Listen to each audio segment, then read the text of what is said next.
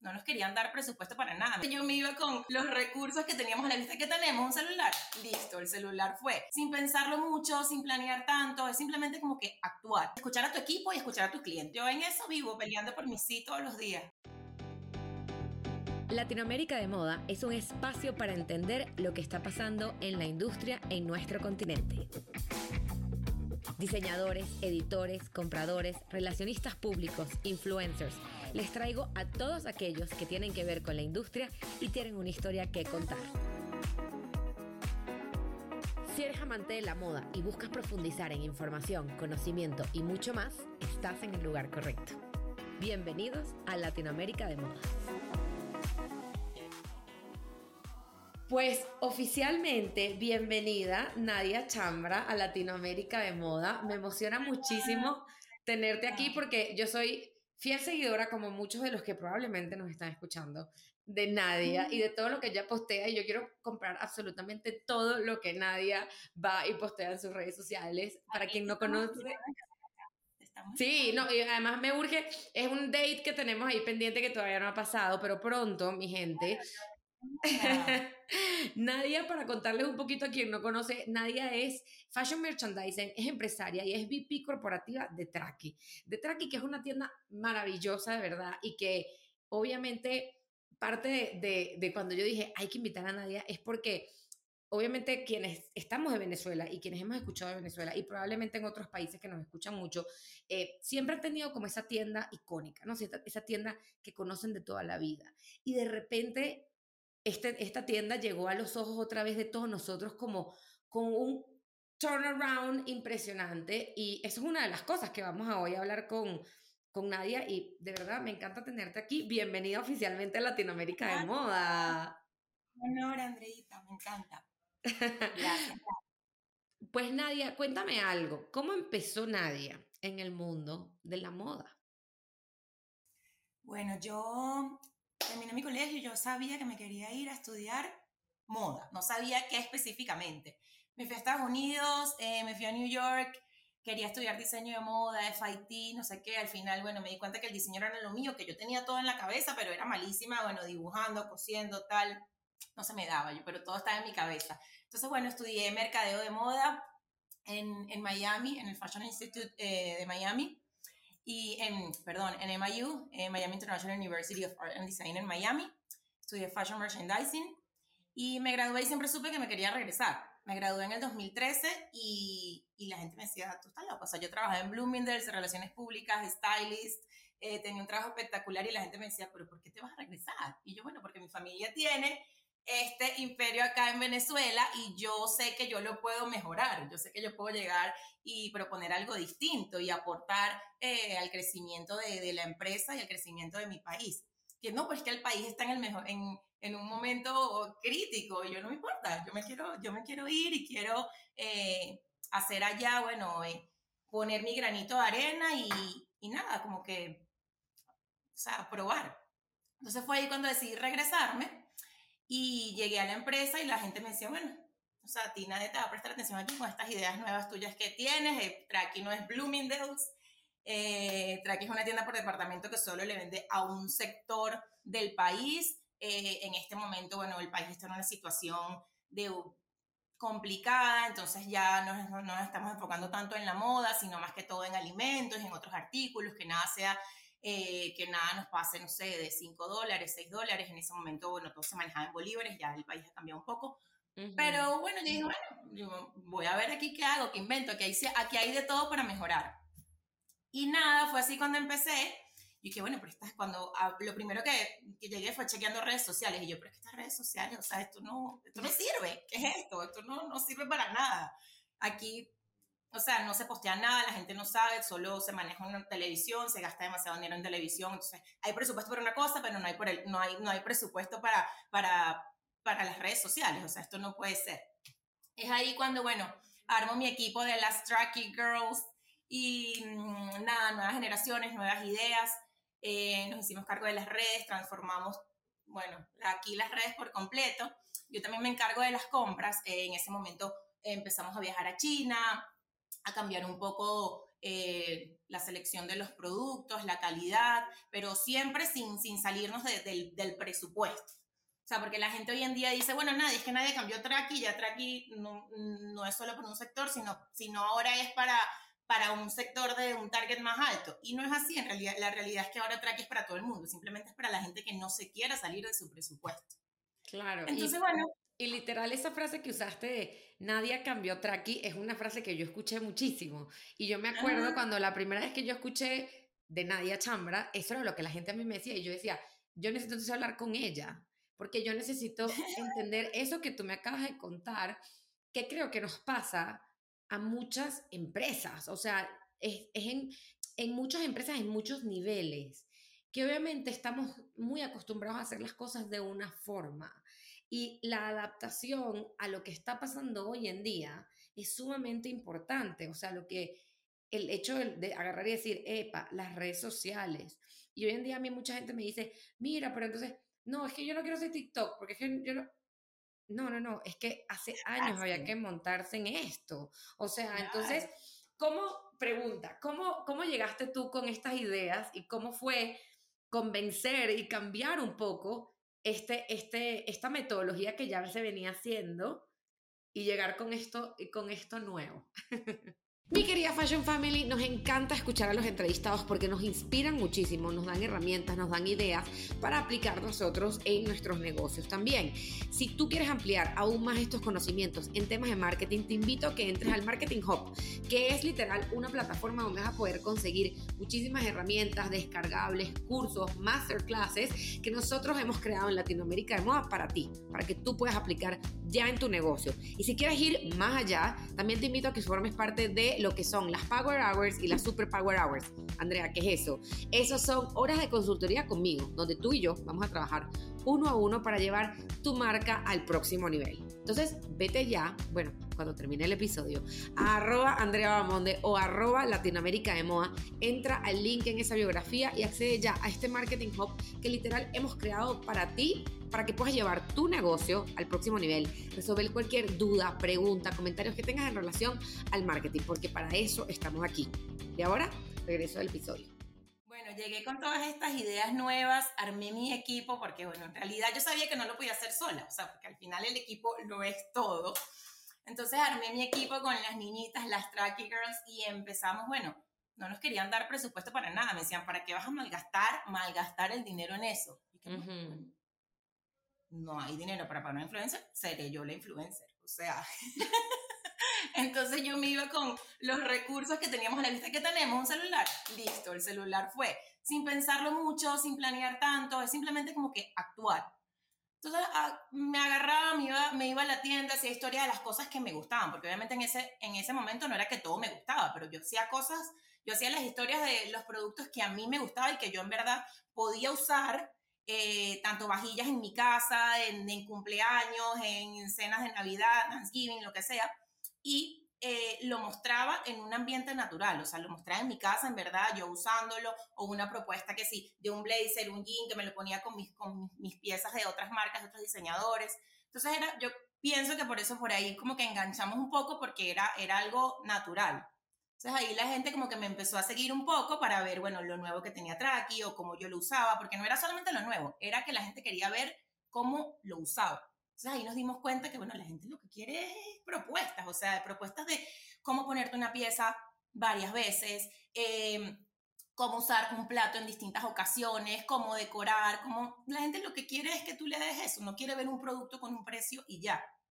Es que bueno, por ahí no el, el wearability siento que es, y creo que es la palabra desde el, desde el 2021, yo lo he intentado utilizar muchísimo, que es el eh, no sé si la palabra existe el wearability, pero para mí esa es la palabra de tú tienes que mostrar las piezas en diferentes entornos, en diferentes formas, porque no es lo mismo ver, como bien tú dices, un plato o un blazer o un jean colgado. Un fondo blanco o en un maniquí o sea, que le digas a la gente cómo ponérselo, cómo usarlo, cuántas veces lo puedes usar, eh, si lo puedes usar corto o largo, si te lo puedes amarrar. O sea, al final eso es lo que la gente dice, bueno, lo voy a comprar porque, o sea, es un producto que le voy a sacar demasiado provecho. Entonces, bueno, también nos fuimos por ese lado y creo que, creo que ese ha sido un poco el éxito de las redes sociales de, de Track y de las mías, o sea, de la mía también. Claro, porque además esto, y me encanta que nos cuentes esto de, yo agarré y dije, no hay influencer, no hay plata para el influencer, yo soy la influencer, o sea, me lo, encaramo, me lo encaramo yo. Y es que es, y es espectacular porque al final, y es algo que muchos, por lo menos, nos, nos, siguen y nos escuchan muchos diseñadores, dueños de marcas que dicen, bueno, entonces tengo que pagarle a tal persona, tengo que pagarle. La verdad es que no necesariamente. O sea, si y... quieres salir bien y si no quieres salir, bueno, buscas a alguien, un amigo que te haga el favor. O sea, al final es como, tienes que trabajar con, con optimizar tus recursos, con lo que tengas ahí a la vista. O sea, que tenemos el celular, el celular y, mi cuenta de Instagram. Eso es lo que tenemos por ahora y vamos a darle. O sea, más a y en el camino vamos aprendiendo, vamos mejorando y mientras la, mientras la, gente, la directiva, luego vea los resultados de que lo que posteamos y lo que, lo que le hicimos publicidad, bueno, se vendió todo por, porque demostramos cómo usarlo, bueno, ya poco a poco nos irán dando más. Y, y así ha sido o sea, no solo en las redes sociales, sino en las compras. Yo, por ejemplo, decía, ay, yo quiero comprar esta taza para Traki porque tiene las letras y porque tiene esto doradito. Y me decía, mira, ¿sabes qué? Eso no se va a vender allá. O sea, eso no está en tendencia o es demasiado caro, la gente no lo va a comprar. Y yo decía, bueno, dejen, porfa, déjenme comprar por lo menos 50 para ver si se vende. Y ya luego, bueno, llegaron y las 50 las publicamos y no duraron ni un día y dijeron, bueno, dale, ahora compra 200. Y así sucesivamente, hoy en día ya puedo comprar un contenedor de taza si quiero. Pero no es porque, porque yo llegué aquí y soy la hija del presidente, puedo hacer lo que quiera. He tenido que ir como que demostrando también poco a poco con, con hechos y con, con, resultados. O sea, es como todo ya lo empezamos a medir porque eso es lo que, lo que genera las soluciones. Medir, medir. Eh, medir, por ahí debe estar Mariana diciendo medir, medir, medir, resultado, resultado, resultado. Por cierto, Mariana llegó a ponerme orden. Pero, porque pero, yo también todo como muy, bueno, Mariana, mi gerente de mercadeo, todo, sí, todo era muy intuitivo, todo era, bueno, vamos a darle, vamos a hacerlo, tal, pero al final no quedaban como esos procesos eh, por escrito, paso uno, paso dos, paso tres, y entonces era como que, bueno, chévere, tú lo haces porque es intuitivo y tienes tu equipo bien, pero ya luego hay que ir delegando y todos esos procesos tienen que estar ahí como que escritos y, o sea, escritos para que luego se pueda replicar todo y para poder delegar y ya tú poder ocuparte de otras cosas, que eso también es súper importante. Me encanta que hablas de, hablas de un tema que creo que nadie en el podcast ha hablado y es un poco de ese, de, de cuando estás dentro de una compañía y cómo empiezas a ganar la confianza y empiezas a ganar de cierta forma ese terreno de decisión dentro de una compañía, porque pensamos que como tú, o sea, como dijiste, o sea, ah, que uno llega y dice esto y ya. Y al final hay, uno, el elemento de medible y de resultados. Porque, porque no hay, inteligente, que se te ocurrió y ya la pegaste. O sea, no. Todo es pasito a pasito, ir demostrando. ¿Y cuál fue el criterio también? Porque obviamente, ajá, la taza se vendió. Se vendió por la taza, la publicidad que le hicimos, cuántos lo mostramos, no, lo, no lo mostramos y simplemente se vendió por boca a boca para, y lo que tú dices, para poder replicarlo. Porque, y eso es algo que le pasa a muchos emprendedores que no están al tanto de sus procesos. Y entonces diseñan, por ejemplo, y sold out, qué maravilla. Ajá, ¿y cómo replicas ese éxito? Si no tienes, si no, si no llevas un registro de cada una de las cosas que haces y por eso es tan importante. Claro, y ahí vas a ver qué es lo bueno, qué es lo malo, qué resultó, qué no resultó, qué vas a repetir, qué tienes que cambiar. Creo que es la clave.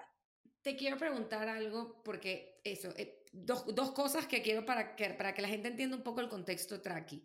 Uno, ¿cuántos años tiene en el país? Y dos, ¿cuántas tiendas tiene ya?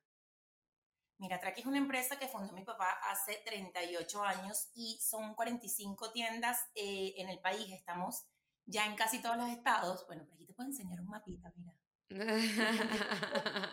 Me encanta. Estamos en todos los estados, eh, solo nos falta Cogedes, que estamos ya por abrir. Y mm, bueno, es una tienda eh, por departamento hoy en día donde los venezolanos pueden conseguir todo lo que se les ocurra para sus hogares, para su familia, para todos y, pueden adquirir nuestros productos sin tener que salirse de su presupuesto. Entonces creemos que, que es una muestra de que en Venezuela se puede y que queremos elevar el nivel no solo, bueno, no solo con, con nuestros productos, sino también lo hacemos con nuestra gente, porque tenemos casi 6.000 eh, colaboradores y, siempre estamos eh, enfocados en ellos, en su crecimiento, en que estén aprendiendo constantemente, en cursos. Entonces, bueno, creo que eso también es un poquito de, de, aporte al país. 38 años. ¿Cómo, ¿Cómo mantienes el ADN de una marca de 38 años, pero evolucionas al ritmo de cómo se está moviendo el mundo? Sí, yo creo que es una fusión súper interesante y creo que la clave es el equipo. Aquí hay personas que tienen, como te digo, 38 años desde que mi papá inició la empresa, que, o sea, yo siento que tú les haces así y salen punticos rojos de traqui, o sea, porque el amor hacia la empresa es una cosa como que aquí hay gente, aquí hay mujeres que dicen, miren, yo primero me, o sea, primero yo me, si a mí me dicen que, que tienes que hacer, divorciarte o quedarte en la empresa, yo me divorcio, o sea, es una cosa, el amor que le tienen a la empresa la gente acá es una cosa, la que tiene toda la vida es una cosa excepcional. Y a mí lo que me parece interesante es esa fusión de la gente que tiene muchísima experiencia y años en la empresa y eh, la gente que está entrando nueva, las nuevas generaciones. O sea, por ejemplo, las trackers que trabajan conmigo eh, tienen, están alrededor de los, los 20. Entonces es como fusionar. O sea, yo siento que mi rol acá es como fusionar lo que dicen, lo, lo que piensan y dicen ellas y lo que piensan y dicen las, las personas que tienen más de 38, 38 años trabajando en la empresa. Entonces es como encontrar ese punto medio para poder tomar las mejores decisiones. O sea, para mí es gestión y gerencia y, y es eso, saber delegar, saber escuchar, escuchar no solo, escuchar a tu equipo y escuchar a tus clientes. Creo que ese es el resultado para, para el crecimiento. ¿Qué, para seguir para, para quienes nos están escuchando, que están empezando sus marcas, sus empresas, que obviamente piensan en decir, wow, una tienda departamental con 45 tiendas, con todo esto, o sea, yo quisiera llegar un día ahí, ¿qué les recomendarías a la hora de escuchar al cliente? Porque yo creo que algo, algo muy importante que ustedes han hecho y, y que creo que todas las marcas tienen que hacer hoy en día es eso, es conectar y entender cuál es la necesidad, y creo que tú lo decías al principio, de o sea, que nos ajustamos a todo tipo de presupuesto. Entonces, eso obviamente entendiendo cuál es la necesidad. ¿Qué le dirías tú a, a la gente que eso, que está emprendiendo, empezando, que sería lo importante a la hora de escuchar al cliente? ¿Cómo escucharlo o cómo identificar esa necesidad que pueden tener y que ellos puedan solucionar?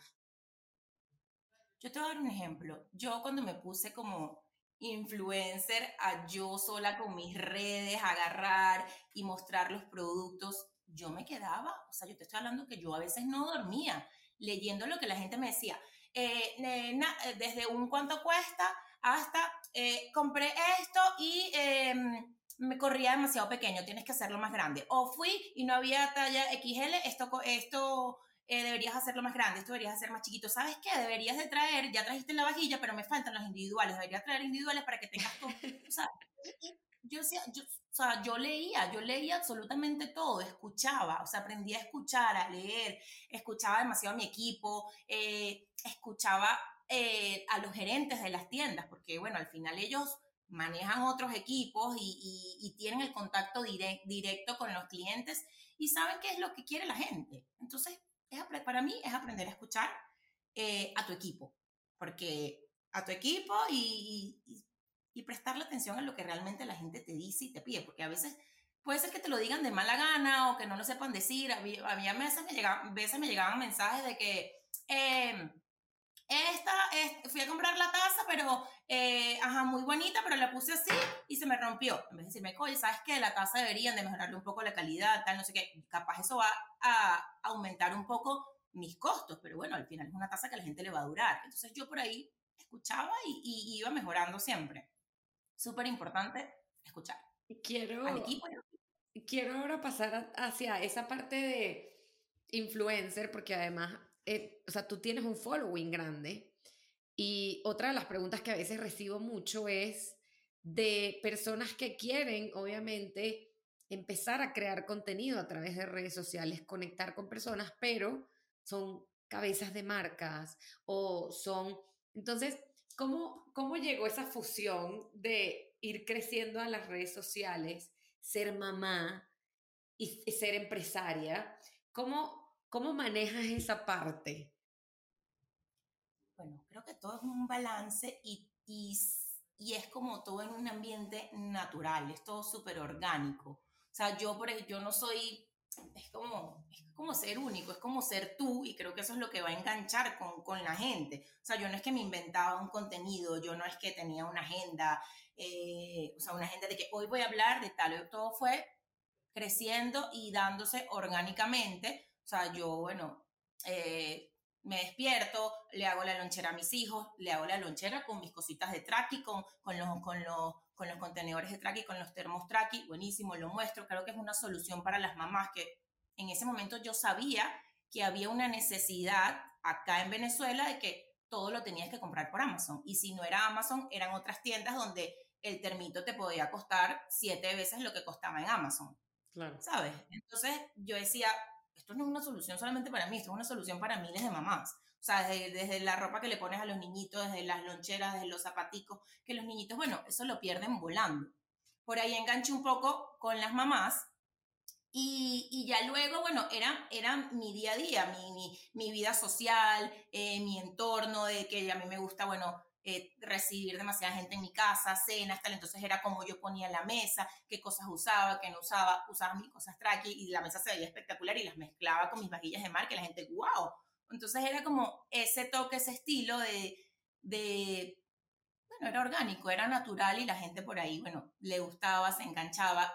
La misma vajilla la usaba varias veces con distintos individuales en distintas ocasiones, con distintos temas. Entonces, por ahí, bueno, me, me fui por ese caminito al igual que con la ropa. O sea, yo me ponía un jean de traqui distintas veces, eh, desde para, un, desde para una rumba hasta para venir a trabajar, y era el jean que me costaba 10 dólares. Entonces la gente decía, oye, 10 por 10 dólares, mira cuántas veces te los puedes poner. Creo que todo, todo súper natural. Eh, yo siento que mientras tú te enfoques, trabajes, lo hagas todos los días, si, es lo que realmente te gusta, todo se te va a ir dando natural, las oportunidades van a llegar eh, y el crecimiento, bueno, se va a ir dando, no solo porque tú, tú pones todo tu esfuerzo, pero al final el si es algo que te gusta y que te apasiona, creo que al final los resultados llegan solos. Y creo que algo que dijiste es muy importante, que es la naturalidad con la que en verdad era tu día a día. Pensamos muchas veces nada, o sea, era lo que yo usaba en la piñata de mi hijo, era porque era el cumpleaños de mi hijo, no que yo me lo estaba inventando, y eran todas las cosas que podías conseguir en Traki. Claro, y que muchas veces pensamos que para poder hacer este tipo de, o sea, o generar este tipo de, al final es una influencia y de crear ese contenido, necesitas tener una agenda. Entonces, hoy voy a hacer esto, vamos a hacer este video, vamos a hacer lo otro. Y la verdad es que yo creo que hoy en día también, y yo creo que de ahí va un poco el éxito de todo esto, es esa naturalidad y la cotidianidad de una situación, y esto creo que me lleva al punto anterior, de una situación que efectivamente todos estamos viviendo. Y a ver, cuando yo conocí a Nadia, literal, yo le había dicho, acabo de ir a Traki y me compré como unas cositas para la cocina. Y ella me dijo, pero eso no lo consigues en México. yo, no, bueno, pero es que yo lo conseguí aquí, aquí a mí me encantó. Entonces, obviamente, o sea, claro que puede, aquí en México se consigue, en Estados en Amazon, lo que sea, pero es, la facilidad con la que tienes muchas cosas y obviamente cuando lo ves en alguien como Nadia y que es como es tu día a día, es tu eso, es como el resuelve de cada una de las cosas, hay una conexión. Y yo creo que ahí está la clave del éxito en muchas marcas, que es cómo conectas con ese, esa solución a ese problema, a ese tema que, que tienes en el y que tienes en el medio y que siento que a veces muchas marcas intentan como rebuscarlo demasiado y no hay por qué, porque sí, puede ser muy fácil. voy a contratar una modelo de miles de millones de dólares, voy a invertir en esto y al final si no te das cuenta y lo tienes allí. Nosotros ahorita nos estamos, nos acabamos, nos inventamos un, una experiencia Move, que es un movimiento por varias ciudades de Venezuela, donde es básicamente eso, lo que buscamos es conectar con nuestros clientes para que ellos vean cómo pueden usar eh, nuestras piezas, por ejemplo, nuestras colecciones en ambientes naturales. nos vamos a ir este fin de semana a Puerto La Cruz, a Lechería en Anzuategui, y vamos a tener un torneo de beach tenis donde la gente que se inscribió, que juega beach tenis, va a estar usando nuestra línea deportiva TRK Sports, por ejemplo.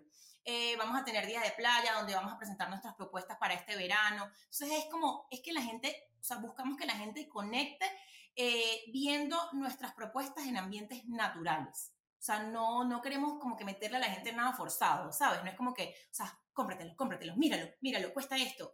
Es, como, es natural y el que, o sea, el que le guste va a conectar. Y aquí te tengo otra pregunta que también siento que es una de las que más, más, más me hacen sobre todo con el tema de los clientes que lo tengo muy pegado últimamente porque siento que es uno de los temas donde la gente se frena más. Porque obviamente cuando uno le enseñan en marketing, tienes que tener tu buyer persona, entonces la edad y todo esto y, y, y al final yo siento que le das un número, ¿no? O sea, y uno no vende o diseña para cierta, o sea, ojo, hay cosas de cosas, ¿no? Cosas de niñitos no es lo mismo que diseñar cosas para adultos, pero en el caso de, de, ustedes como buyers y con todo lo que es la línea TKR, eh, ¿cómo, ¿cómo definen a quién crean o para quién compran esos productos. O sea, ¿cómo? Porque, again, es lo que te digo, mucha gente cree que es como, bueno, vamos a fijarnos nada más en la gente que 18 a 20 años, qué tal, no sé qué. ¿Cuál es ese, esa, ese avatar que ustedes tienen en la, en la cabeza a la hora de diseñar los productos? Yo creo que son los venezolanos. Es la venezolanidad, es lo que necesitamos acá, es todo lo que queremos y no tenemos. Bueno, entra aquí lo vas a conseguir. Es como lo vas a conseguir todo en un solo lugar. Pensamos en los venezolanos, pensamos en esa madre, familia, luchadora, trabajadora, porque al final, bueno, las mamás y las mujeres son las que hacen todas las compras de la casa. Entonces pensamos básicamente en ellas, en las mujeres venezolanas que se caracterizan por ser eh, luchadoras, trabajadoras, que, están en todo, eh, que les gusta estar en tendencia, pero bueno, necesitan dinerito para otras cosas, entonces tienen que, ahorrar un poquito, no se pueden salir de su presupuesto. Entonces no nos fijamos en un target específico como que edad o cuánto gana o eh, dónde vive, porque como te digo, estamos en todo el país y no es lo, o sea, al final no va a ser lo mismo. Nosotros tenemos los mismos productos que tenemos acá en Caracas, lo tenemos en Del Tamacuro, en Tucupita, ¿sabes? Entonces es como que no podemos, no podemos quedarnos como con un, con un targetcito así chiquito mínimo. Pero bueno, este es el caso de Traki. Claro, y, y, a ver, yo creo que está súper atinado que tú digas en la, en, en la venezolanidad, porque, y, y pensando en la mujer en general, la mujer venezolana de cualquier lado es una mujer coqueta. Es una mujer que si voy a poner la mesa, yo quiero un platito lindo. estar en tendencia, pero bueno, como le gusta estar en tendencia, le gusta salir a tomarse sus vinitos en el mejor restaurante. Entonces, bueno, hay que tener, hay que equilibrarse. Claro, pero, pero es eso, es, pensando... Claro, y, y es pensando en eso, o sea, eso, que tengo que tener estas cosas bonitas y las cosas prácticas. Porque la mujer venezolana somos literal todo terreno. O sea, tú estás en la mañana, llegaste los niñitos para el colegio que no sé qué, está entonces es... es y después el, trabajo y después fuiste por un after office, entonces como que bueno, estás en todo. y a la vez, algo que dices que, que yo siento que por mucho tiempo, y creo que en muchos países en Latinoamérica pasa, es eso de los productos que yo tengo en, en, Caracas son los productos que tengo en Tucupita, que tengo ahorita en Anzuate y que tengo ahorita eh, en Maracaibo que son diferentes ciudades de Venezuela. Yo siento que en muchos países pasa que no, es que eso no lo tienen aquí porque eso es el interior del país. Y ahí es donde también mucha gente, y esto obviamente, a ver, hablándole a todas las personas que también están pensando, porque aquí, aquí nos escucha de todo, nos escucha la gente que está empezando su marca como gente que ya tiene marcas muy establecidas. Eso pensamos que no, es que esto nada más para la de, para la de Ciudad de México, por ejemplo, aquí en, México, la de Ciudad de México. Y esta, o sea, yo creo que eso es un modelo también. Sara, por ejemplo, tú de repente ves en una tienda, en un lugar ves unas cosas, en otro lugar ves otras cosas, pero siempre tienes que tener esa disponibilidad de diferentes, porque literal el cliente lo siente. O sea, el cliente cuando sobre todo cuando es el tema de la capital. Yo siento que en, Venezuela pasaba, o sea, pasaba muchísimo. es la realidad, es la realidad. Que era como, no, es que los de allá tienen esto y nosotros no lo tenemos. ¿Por qué no? Si al igual Ojo, puede ser que en tu cupita te compraran muchísimo más el plato azul y en Caracas el plato verde. Y eso está bien, eso tú tienes que conocer a tu cliente. Pero eso no significa que no vas a ofrecerles la misma calidad, ni la misma cantidad, ni la misma variedad. Lo que tienes es que entender, porque puede ser que haya, no sé, les gusten más los platos de tal color o usen más manteles que lo otro. Claro, o no van a usar un suéter, el suéter lo van a usar en Mérida porque, bueno, porque hace frío, montaña y tal. Esas son ya otras cosas, pero nosotros tratamos de que en toda Venezuela eh, puedan tener los mismos productos, no porque eres de aquí o eres de allá, o vives en el este o vives en el oeste, no, en realidad Traqui es para todos los venezolanos. Te quiero preguntar algo que algún día cuando conozca a tu papá, también te lo preguntaré. ¿Cuál crees que ha sido, o sea, por ejemplo, ¿qué, ¿qué, fue lo que vio tu papá para hacer esto? Y, y obviamente lo que ha hecho que esté por tantos años, porque siento que es muy admirable, 38 años son muchísimos años, 45 tiendas son muchísimas tiendas. Y siento que mucha gente quiere construir imperios de ese nivel y me encanta. Y obviamente escucharlo de Venezuela y, y quien no sepa o no se había dado cuenta, yo soy bien venezolana, pero a mí, a mí me emociona mucho, me emociona mucho poder saber que, que este tipo de cosas están pasando y, y que siguen pasando y que siguen estando. Entonces, ¿Qué crees que, que, vio tu papá ahí y que sigue viendo? Porque ahí sigue estando. Yo siento que, son, que fueron esas ganas como, como de pensar en grande, de soñar en grande, de subir el nivel, porque bueno, porque ¿por qué la gente, o sea, por qué la base de la pirámide de nuestro país no podía tener algo mejor? No podía tener un lugar digno, espectacular, con escaleras eléctricas, eh, con aire acondicionado, porque tenían que ir a comprar un mercadito para obtener productos a menores precios. Entonces creo que, que, fueron también como, como esas ganas de, de, subir el nivel y de darle a los venezolanos lo mejor, pero a su acceso, o sea, y un lugar donde, donde pudieras conseguir como que todo en el mismo sitio, que no tendrías que estar como de tiendita en tiendita o de puestito en puestito, ¿sabes? Yo siento que él como que tuvo esa visión de, de ver, no sé, todo en un solo lugar. Y bueno, básicamente empezó comprando de a poquito a poquito hasta que abrió su primera tienda y así fue creciendo poco a poco. Y en eso sigue, o sea, es una persona enfocada, con su visión clara, eh, sabe a dónde, a dónde quiere llegar. Entonces, bueno, todos los días pone ese bloquecito para llegar a esa meta. Entonces, bueno, también es, es trabajo, esfuerzo, dedicación, es trabajar horas sin dormir, trabajar hasta madrugadas, dejar a veces vacaciones, es sacrificio. ¿Qué, ¿Qué, le dirías a.? Porque siento que ahorita hay una tendencia en general de diseñar y hacer marcas de alto costo, caro, literal, caro, de lujo. Vamos a hacer una marca de lujo y todo es caro y todo no sé qué. Entonces, ¿qué le dirías a esas? Porque y, te, te, digo yo, te cuento mi historia de este lado. Cuando yo, cuando yo empecé a trabajar en moda, empecé con EPK. Y mi tesis de la universidad fue una marca de ropa de mujeres de la mano de EPK, de ropa cool, con ese diseño cool, pero accesible, ¿no? Y siempre, ese, fue, ese siempre fue mi sueño. Y yo siempre me vi trabajando en una, o sea, en marcas que fueran accesibles a todo el mundo.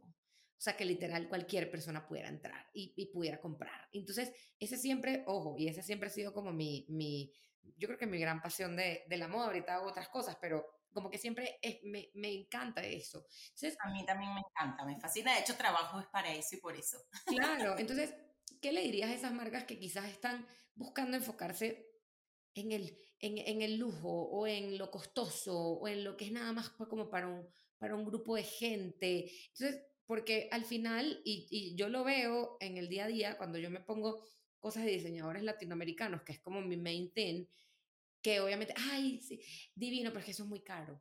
Y yo digo, ¿por qué? ¿Por qué? ¿Por, o sea, ¿por qué yo quiero que esta persona que me está diciendo que qué bonito también pueda acceder a este tipo de cosas? ¿Qué, qué les recomendarías a estas personas que, que, quizás están pensando hacer una marca y dicen, no, pero es que vámonos por lo, por lo más arriba, lo más elevado? Bueno, yo siempre he dicho que hay espacio para todos. O sea, es como que hay gustos de todo tipo, hay espacio para todo el mundo y no todo es para todo el mundo. Entonces, a mí no me parece mal que se enfoquen, si quieren vender algo caro de una calidad super premium, no me parece que está mal, porque hay mercado para eso también. Entonces depende de, de lo que tú quieras hacer, de lo que a ti te guste y de lo que a ti te haga feliz, con lo que tú te sientas identificado. Yo no diría que, que eso está mal, aunque a mí me guste otra cosa. O sea, yo a mí me gusta, bueno, ir a lo grande, ir a lo big, o sea, es como, pero porque desde chiquita lo vi así, crecí en este mundo y es como que, o sea, quiero eso, quiero que todo, o sea, no quiero que solamente un sector chiquito eh, se vea y se sienta bien por, por, por un buen precio. Quiero que, que, mucha gente tenga la posibilidad de, de hacerlo. Pero bueno, ah, como te digo, hay mercado para todo, no todo es para todo el mundo. Y bueno, que si esa es su visión y eso es lo que quieren, bueno, enfóquense en eso. Lo importante es lograrlo. ¿Qué consejo le darías a, esas, a, a, a quienes nos están escuchando y quieren empezar en el mundo de la moda? Que que no saben por dónde empezar, que muchas veces ven eso. Y, y también hay otro, hay otro consejo que también me encantaría escuchar, porque empezaste la conversación contándonos de que tú estabas en, te fuiste para Nueva York y te fuiste, estabas en Miami, estabas trabajando en Bloomingdale's y tú te regresaste a Venezuela. ¿Qué consejo le darías a esas personas que nos están escuchando, que quizás están afuera y dicen, no, pero es que allá no, aquí eh, me da miedo o no hay espacio suficiente o no sé por dónde empezar, ¿qué, qué consejo le darías? Que actúen ya, que no lo piensen tanto, que no planeen tanto. o sea, que lo hagan ya, que no dejen las cosas para mañana, ni bueno, voy a esperar a que me entre este dinerito, o no, o sea, pasamos la vida en eso, esperando por todo y para todo. Voy a esperar a ponerme este vestido para que sea viernes. Voy a...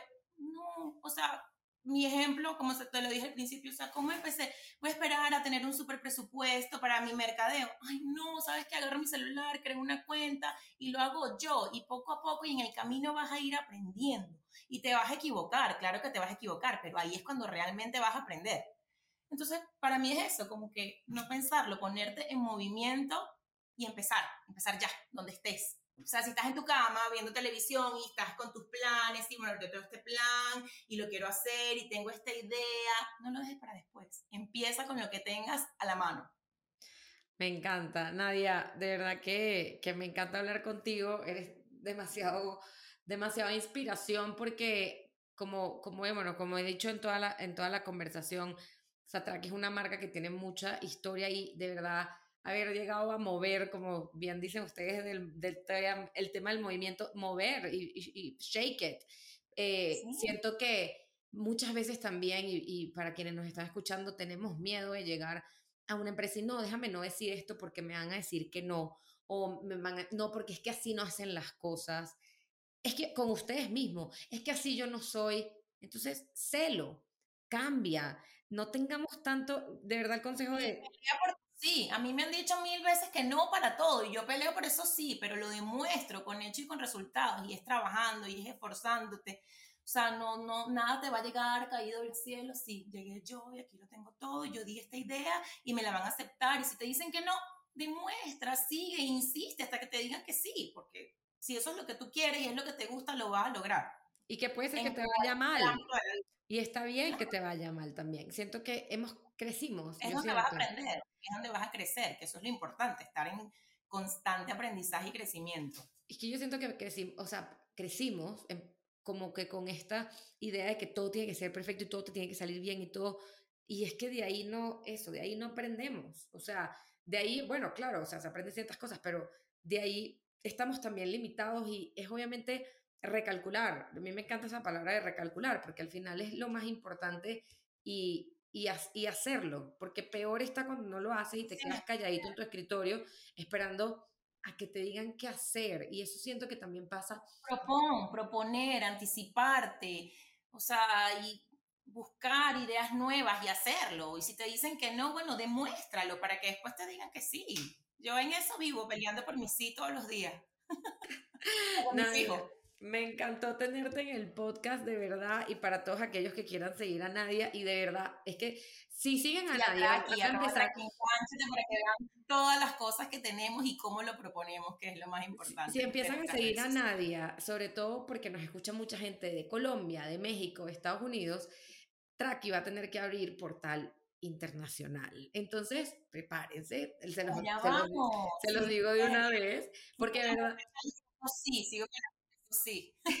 Porque de verdad es muy, es, muy, es muy divertido, además es muy dinámico. Creo que eres un gran ejemplo para quienes buscan y a veces dudan de cómo vendo mi marca, cómo promociono mi marca. Y yo siento que justamente tú nos acabas de explicar una forma muy natural, muy, muy natural y muy genuina, que creo que es lo que hoy con la gente conecta. No conecta eso de la influencer con la pose y la cosa ya no genera sus resultados, sino generan resultados de verdad, las cosas que son naturales y las cosas que, que, que son orgánicamente, o sea, que salen orgánicas.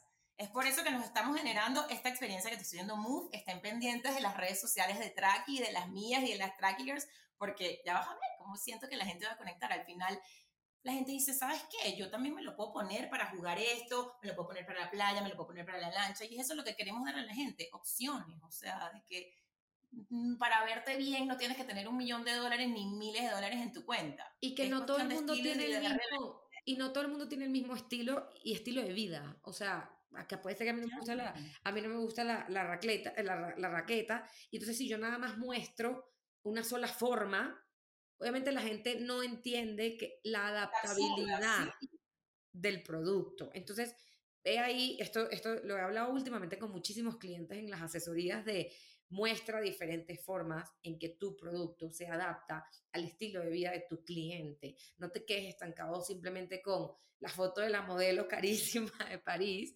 sino muestra la diversidad de, de tus productos y hasta dónde, hasta dónde puedes llegar. Y para todos los que nos están siguiendo, que seguro ya están diciendo, pero deme las redes de Nadia para yo seguirla, para yo poder ver esto. a, Nadia, a, no, arroba Nadia Chambra y están las de la empresa que es arroba enganchate. Para los que no están enganchados todavía, enganchense y vamos a movernos. Buenísimo. Nadia, mil gracias de verdad por estar hoy en Latinoamérica y nos vemos prontísimo. Me encantó esta conversa, espero terminarla aquí con cafecito en la oficina, así que te esperamos por Caracas. Claro que sí, segurísimo. Mi querida Fashion Family, gracias por escuchar este nuevo episodio del podcast con Nadia Chambra. La verdad es que siento que el trabajo que ha hecho Nadia de volver a traer esta marca que literal, yo me acuerdo cuando yo era chiquita y veía esta marca, una marca de una tienda departamental donde uno iba de vez en cuando, pero no te sentías con esa identidad. Hoy en día siento que eh, el tema de la identidad es muy valioso para las marcas. Construirlo, obviamente con ese respaldo de tantos años en la industria, pero y posicionarlo, posicionarlo en la mente de las personas. Creo que de, de esta conversación me llevo mucho eh, ese, término, el, el, término del posicionamiento y que los invito a que se cuestionen ustedes cuál es el posicionamiento que tienen sus marcas, cuál es el posicionamiento que quieren que tengan sus marcas. Y no nada más hablamos de marca como marca que vende producto, marca personal también. O sea, cuál es ese posicionamiento, ya sean asesores, consultores, relacionistas públicos, creadores de contenido. ¿Dónde quiero estar? ¿Y cómo construyo eso? ¿Qué me respalda? ¿Cómo lo logro? ¿Qué hago para hacerlo? Porque muchas veces pensamos también, y creo que nadie lo decía, agarré mi celular y empecé con mi celular. Muchas veces pensamos en que necesito tener millones de dólares para poder hacer las cosas. Señores, se puede comenzar con simplemente un celular. Entonces, eh, gracias por haber escuchado este episodio. Nos vemos en un próximo episodio de esta temporada 8, toda relacionada a marketing aquí en Latinoamérica.